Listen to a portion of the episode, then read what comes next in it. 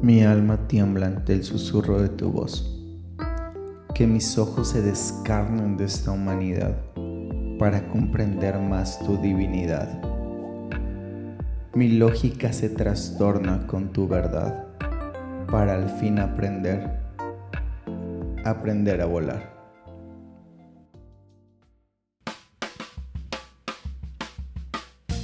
Hey, ¿cómo están? Bienvenidos al segundo episodio de Soul es todo un reto este segundo episodio. Ha sido una semana interesante de muchísimos movimientos, de muchas cosas que se han ido moviendo, que te iré contando un poquito a lo largo de, esta introducción. Espero que hayas disfrutado el primer episodio.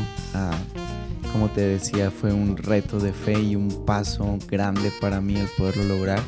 Por este segundo podcast. Uh, tiene para mí un sentido muy, muy, muy especial. Literalmente hoy estoy grabando este segundo episodio desde Medellín, eh, Colombia. Ha sido un viaje eh, increíble de muchas cosas. Hemos podido palpar el corazón de esta ciudad y hemos visto la gran necesidad de que la iglesia se una y se levante para hacer algo, un cambio en la cultura y un cambio en el pensamiento de una sociedad tan dolida. Ah, pero bueno, te iré contando un poquito más eh, a lo largo del episodio.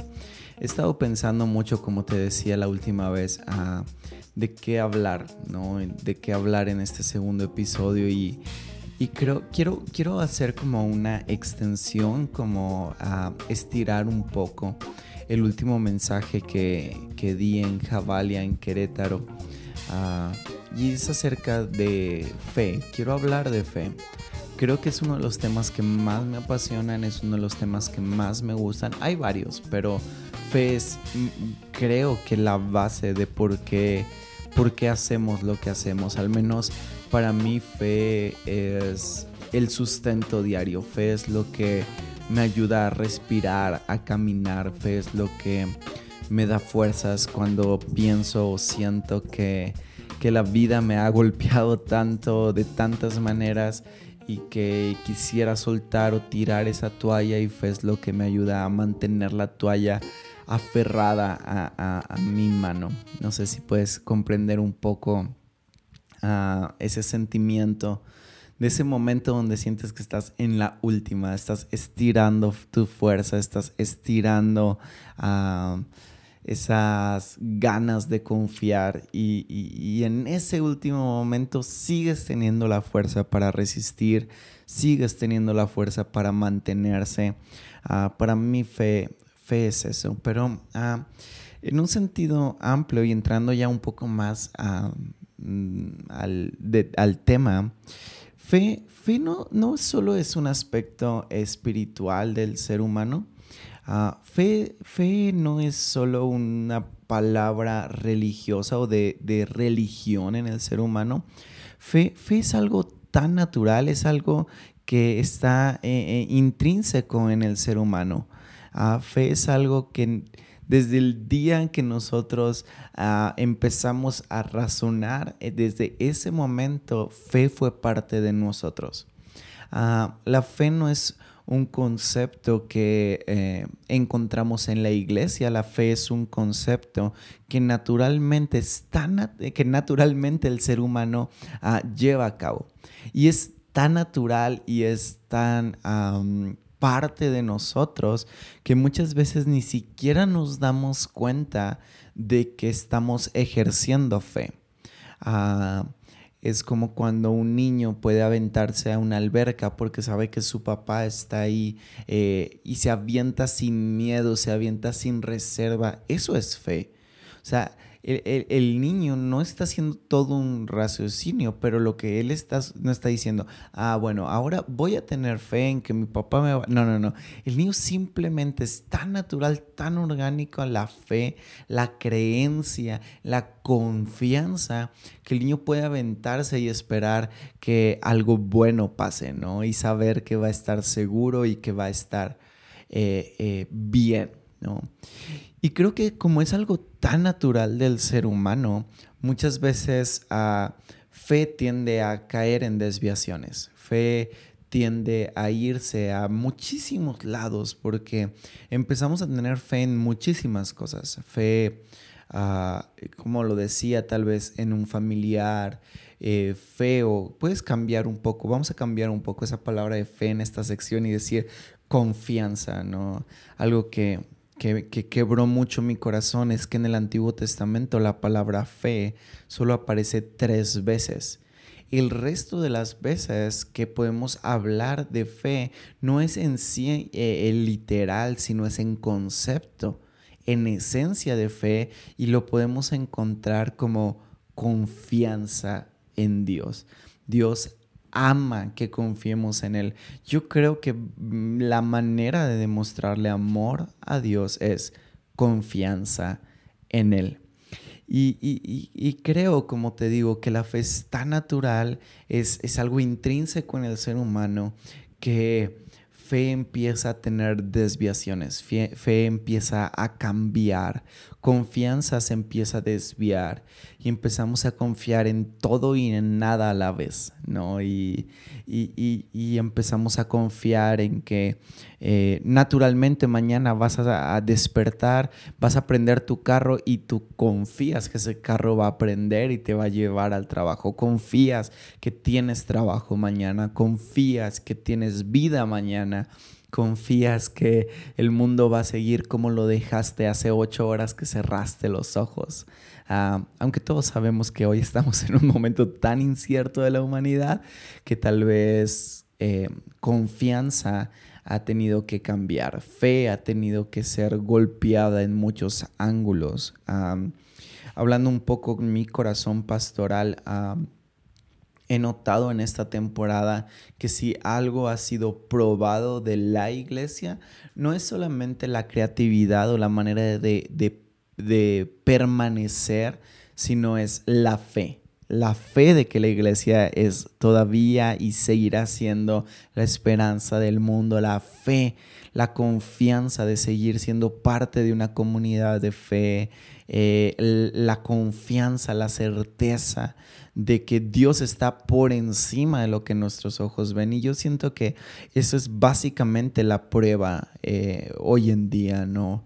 Ah, es increíble los índices de deserción eh, de las congregaciones, de las iglesias en esta temporada de pandemia. Es increíble darnos cuenta que tal vez gente que iba y asistía a iglesias no lo hacía por creer eh, en qué estaba haciendo o, o por quién lo estaba haciendo. Y, y, esta es parte de lo que hoy quiero hablar contigo, porque si fe es algo tan natural en el ser humano, entonces realmente en dónde radica la grandeza de esa fe. Eh, hemos, y leemos y escuchamos versículos como, no te he dicho que si crees, verás la gloria de Dios y, nos emocionamos y sí, vamos a creer, ¿no? Pero ¿dónde está ese poder verdadero de fe si fe es algo tan natural y algo tan desperdiciado en el ser humano? Yo creo que eh, fe tiene que ir en base a dos vertientes o en dos caminos, que me gustaría que juntos pudiéramos hoy ajustar la ruta de nuestra fe para poder ah, avanzar y entender verdaderamente el poder eh, que genera el creer, ¿no? Entonces, creo que fe tiene que reajustarse en dos direcciones. La primera es, ¿cómo crees? Y en, no, es, no, es un, no es una expresión, ¿verdad? No es cómo crees, sino es cómo crees y en quién crees, ¿no? Y quiero explicar un poco esta parte de cómo crees y en quién crees. Ah, hay una diferencia en el cómo creemos, ¿no? Eh, hay creencias eh, arriesgadas, ¿no? O sea, eh, volviendo al ejemplo del niño aventándose al mar, aventándose a la alberca, creyendo que su padre lo sostendrá. Eso es una fe arriesgada, es una fe ah, sin miedos, es una fe valiente. Eh, en quien cree, cree en su papá, ¿no? Cree que, lo sostendrá. Pero hay muchas maneras de creer, por eso digo, ¿cómo crees? ¿No? Hay gente que cree en la espera, hay gente que cree en la tranquilidad y hay gente que cree en, la aventura, hay gente que cree en, el filo de la navaja, hay gente que cree en el borde del alcantilado y esa es su manera de su fe, ¿no? Y eso es increíble y es importante entender cómo creemos en esta temporada y en quién creemos. Obviamente eh, la gran mayoría de nosotros creemos en Dios, pero es importante analizar si creemos que Dios existe o creemos en Él, porque eso es completamente diferente.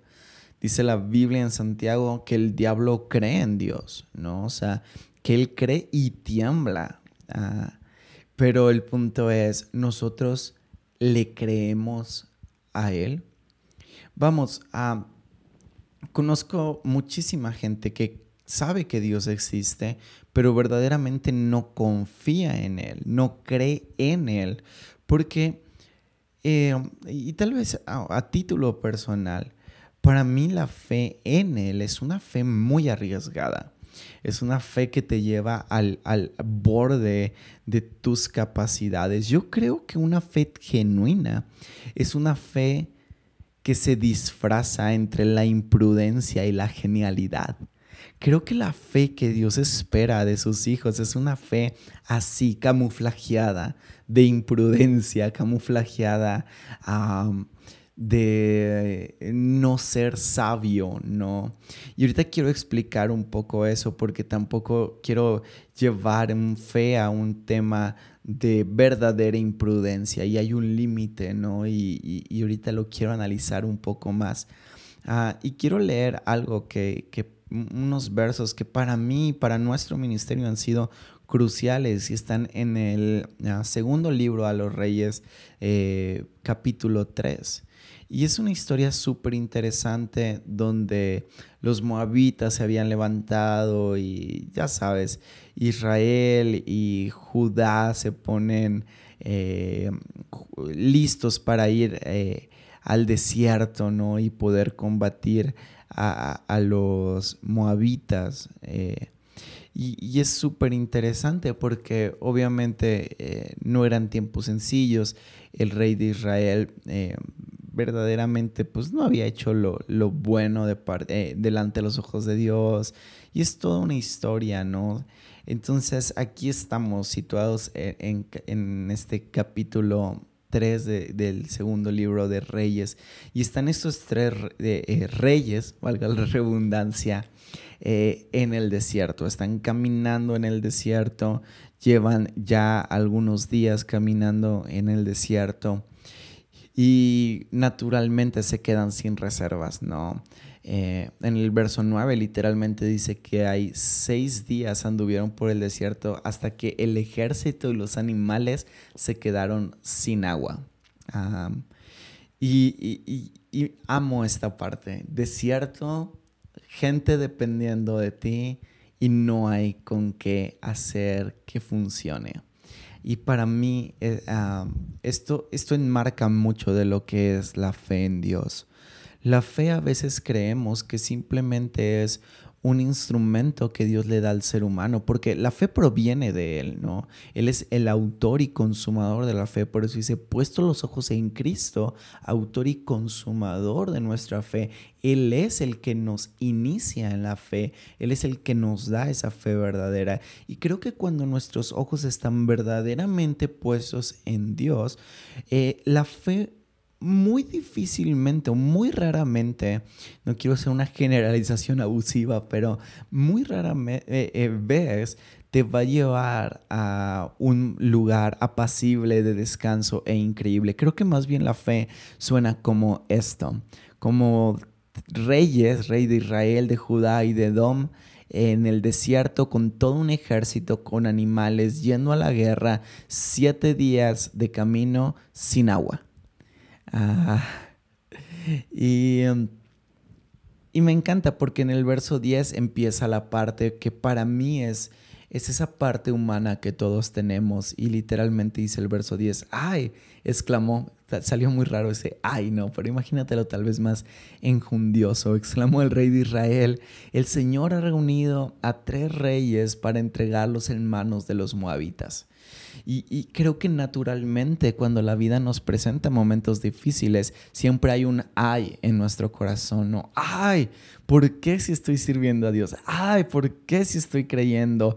Ay, ¿por qué si me atreví a una nueva relación? Si me atreví a un nuevo negocio? Si me atreví a, a una nueva iglesia? Ay, ¿por qué? ¿Por qué sigue pareciendo que Dios no está en mis pasos de fe? Y, amo la pregunta de Josafat, rey de Judá, y, y dice, ¿acaso no hay aquí un profeta del Señor para que consultemos al Señor por medio de él? Ah, esta es una parte súper interesante. Porque Josafat ah, tuvo la oportunidad que todos tenemos en momentos difíciles. Josafat pudo haber orado él y decir, Dios, haz algo, Dios, mándanos agua, Dios, mándanos a provisiones, Dios, eh, haz algo, ¿no? Que creo que básicamente esa es la tentación de nuestra fe, todo el tiempo, constantemente. Dios, haz algo, manda algo. Y, y Josafat hace algo súper interesante que para mí es un cómo crees y en quién crees.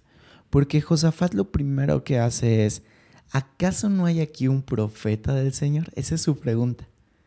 O sea, en vez de decir Dios haz algo, o, o, en otras palabras, buscar el milagro, buscar las manos de Dios, Josafat entiende que la fe no depende de lo que las manos de Dios pueden hacer, la fe depende de que nuestra vida esté alineada a lo que Él está hablando para esta temporada. No sé si puedes sentir esto y entender esto conmigo, pero eh, Josafat literalmente está diciendo, no, no, no, no, no, antes de buscar el agua, antes de buscar las manos de Dios, antes de buscar un milagro, escuchémoslo a Él. Por eso la Biblia es clara, fijen sus ojos en Cristo, autor y consumador de la fe. Porque si ponemos los ojos en el momento, ellos no necesitan a Cristo, ellos necesitan agua. Pero si ponemos nuestros ojos en Cristo, entonces nos daremos cuenta que el agua es lo que menos necesitamos, que lo que verdaderamente necesitamos es a Cristo. Y, creo que esto debería de reajustar nuestros caminos. ¿Cómo creemos? Creemos arriesgadamente, creemos en el filo de las situaciones, creemos al borde de nuestras fuerzas y no creemos que Él existe, le creemos a Él. Por consecuencia, no buscamos lo que Él puede hacer, sino que simplemente lo buscamos a Él. ¿Acaso no habrá profeta de Dios? Y, creo que a veces esta es una pregunta que nace, al menos en mi corazón.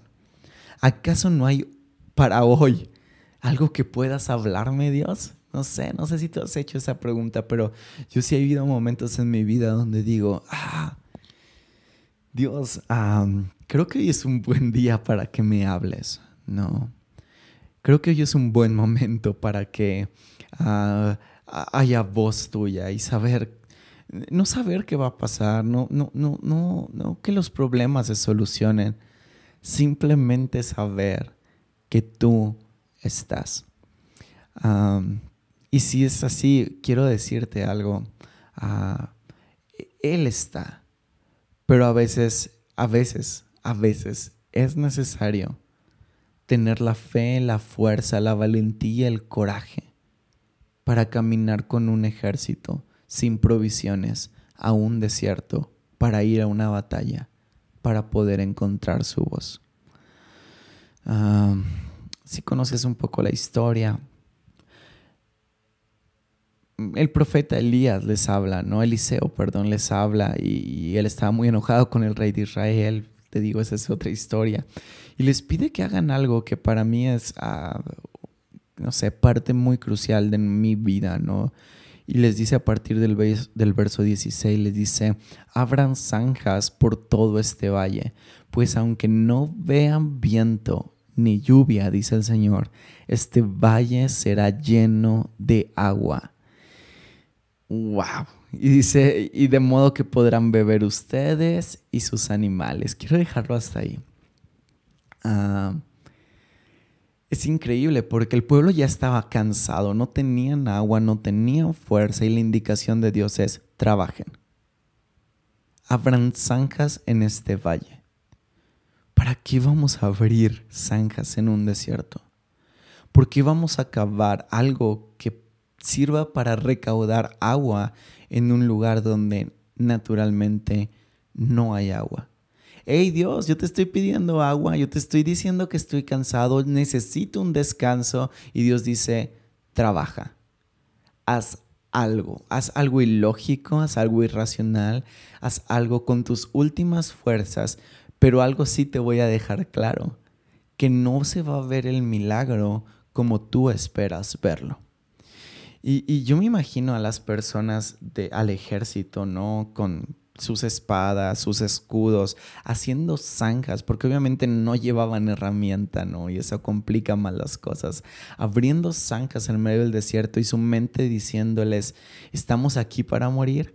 Eh, Dios nos trajo aquí para morir, estamos cavando zanjas o estamos cavando nuestra tumba. Eh, ¿Qué rayos estamos haciendo en este lugar? No, ajá. Y bueno, al final de cuentas ah, sucede eso. Dice que desde Don viene agua y no. Eso es increíble. Es una figura muy, muy importante que tal vez luego estudiamos, pero viene agua y esos valles, eh, eh, esas zanjas se llenan, ¿no? Y es algo de confusión para los moabitas y de esa manera eh, ellos pueden vencer, ¿no? Los moabitas, vencen a los moabitas, perdón. Ah, pero quiero centrarme en eso y con esto quiero ir eh, aterrizando el tema de fe. ¿Cómo crees y en quién crees? creo que la genialidad de la fe radica en lo ilógico de las direcciones divinas al menos para mí ha sido así desde hace mucho tiempo y creo que y, espero que verdaderamente mi espíritu pueda hoy tocar algo de tu espíritu y pueda moverte a fe en esta temporada. Ah, creo que el primer momento donde sentí el lado del corazón fue, y, y, no se me va a olvidar, ¿no? Yo me acuerdo que eh, estábamos, eh, ya habíamos eh, iniciado Jabal y estábamos en un venio pequeño, estábamos pagando un poco de renta, pero se cubría bien con los ingresos de la iglesia. Llevábamos nueve meses en ese lugar y Dios nos dice, ya no quiero este lugar. Teníamos dos servicios, estaban al full los dos servicios y, y lo lógico era abrir un tercero o un cuarto servicio, pero Dios dice, ya no quiero este lugar. Y fue, fue, fue, un tema, eh, eh, si tú vives en una ciudad grande, sabes que no es sencillo encontrar un venue para la iglesia, ¿no? Con todo lo que requiere, ¿no? Estacionamientos, área para niños, lobbies, cafeterías, baños suficientes y un buen auditorio, ¿no? Ah, entonces recuerdo que estuvimos buscando, buscando, buscando, buscando. Y um, después de un tiempo pasamos por una calle que cuando nosotros llegamos a Querétaro, en una de esas ideas, ah, un amigo mío, que hoy es nuestro pastor de grupos pequeños, Ah, dijo, ay, esta calle estaría padre, había un gimnasio ahí, dijo, ah, un edificio así estaría padre para la iglesia, ¿no? Y ya se quedó ahí el comentario y años después pasamos por esa calle y vimos una bodega en renta, ese mismo día la fuimos a ver eh, entrabas y era todo chiquito, pequeño, dijimos, nada, esto no, nada que ver y de repente había unas puertas, se abrían y boom, ¿no? El, auditorio grande, con piso bonito. Ah, dijimos, de aquí somos, ¿no? Era tres veces el, el, venio que teníamos antes, de aquí somos. Ah, el problema fue que costaba cuatro veces lo que costaba nuestro venue, cuatro veces lo que podíamos pagar, ¿no? Y para entrar te pedían no solo un depósito, te pedían dos depósitos y una renta. Y yo recuerdo que fue, wow, eso quiere decir que en un momento tenemos que pagar más de ocho veces lo que pagábamos antes en un solo mes. Pero Dios nos dijo, abran zanjas. Porque otra cosa importante que, quiero contarte es, obviamente no teníamos la cantidad de gente como para el otro lugar. Eh, esos dos servicios llenos, estoy hablando de unas 60, 70 personas y el nuevo venue que, habíamos, que íbamos a rentar era un lugar para unas 200 personas ah, y costando cuatro veces más de lo que pagábamos. Y, recuerdo que fue un momento de mucha fe y luchamos, movimos, ta, ta, ta, ta. le dijimos a la iglesia que nos íbamos a cambiar. Le dimos la dirección del otro lugar.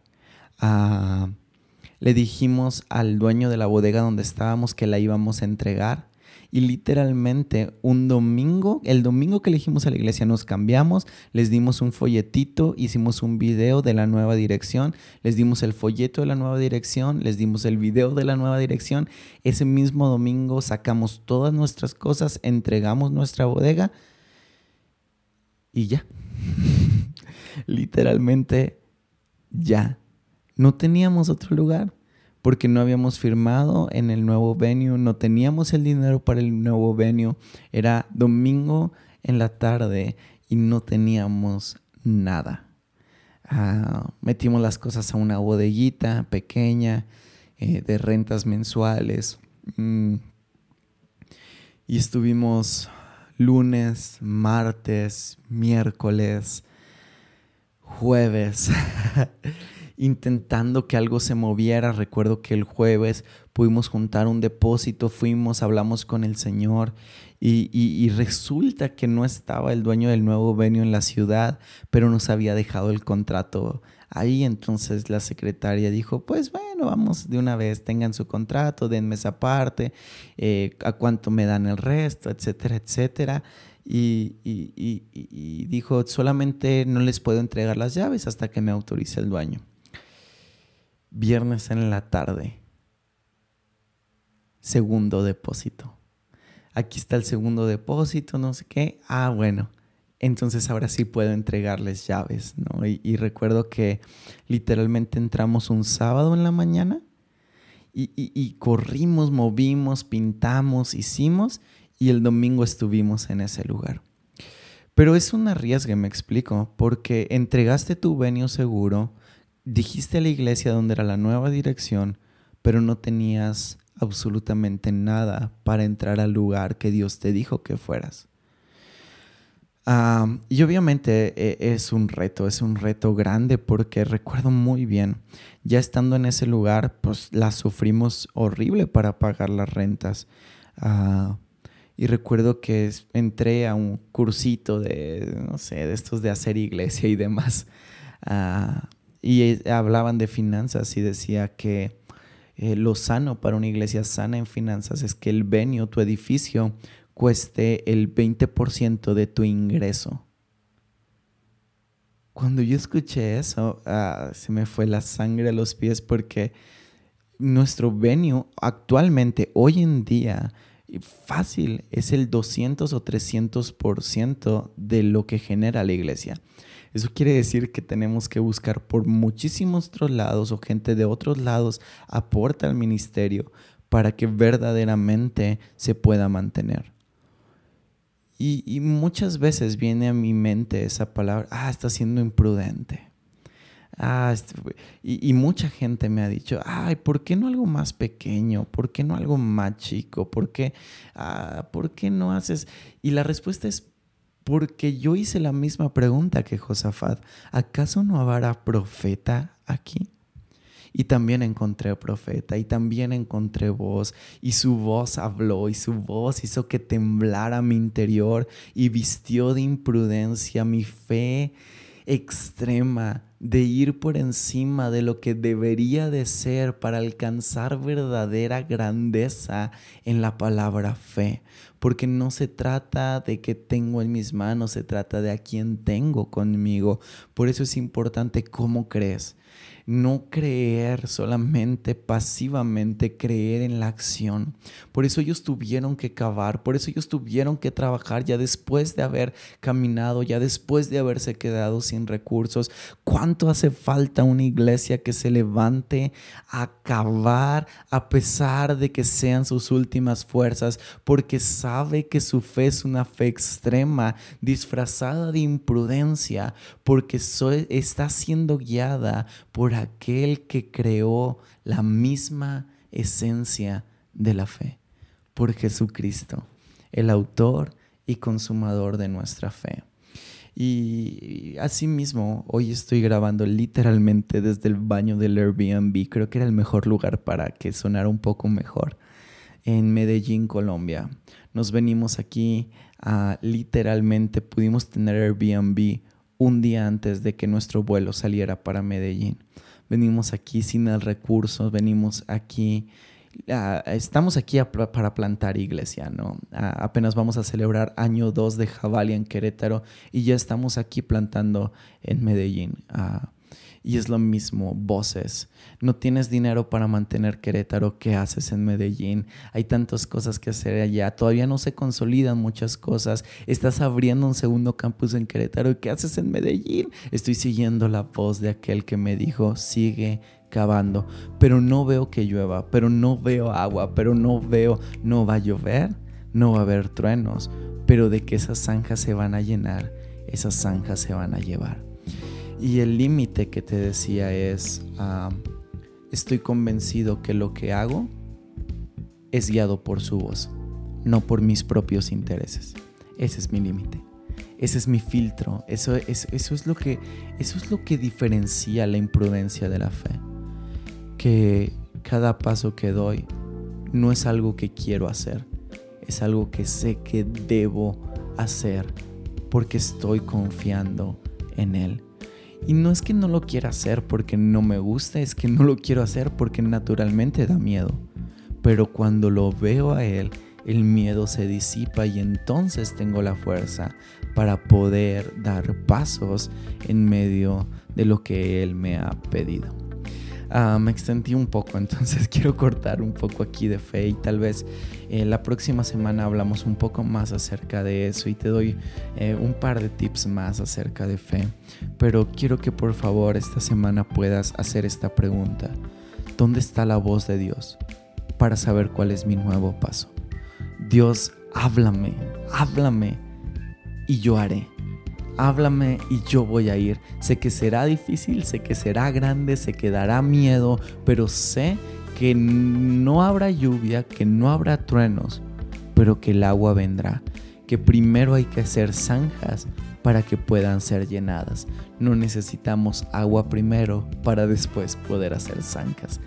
Entonces, ah, espero que esto haya movido tu corazón y que esta semana sea una semana de retos de fe y ya la próxima semana te cuento un poquito más de lo que ha sido este viaje a Medellín y la locura que es creerle a Dios en otro país, en otra cultura y ver su mano abriendo puertas. Eh, pero eso ya lo dejamos para otro capítulo. Que Dios te bendiga y vamos, sal hoy a vivir tu fe y compartir la esperanza. Ah, nos vemos la próxima semana. Dios te bendiga.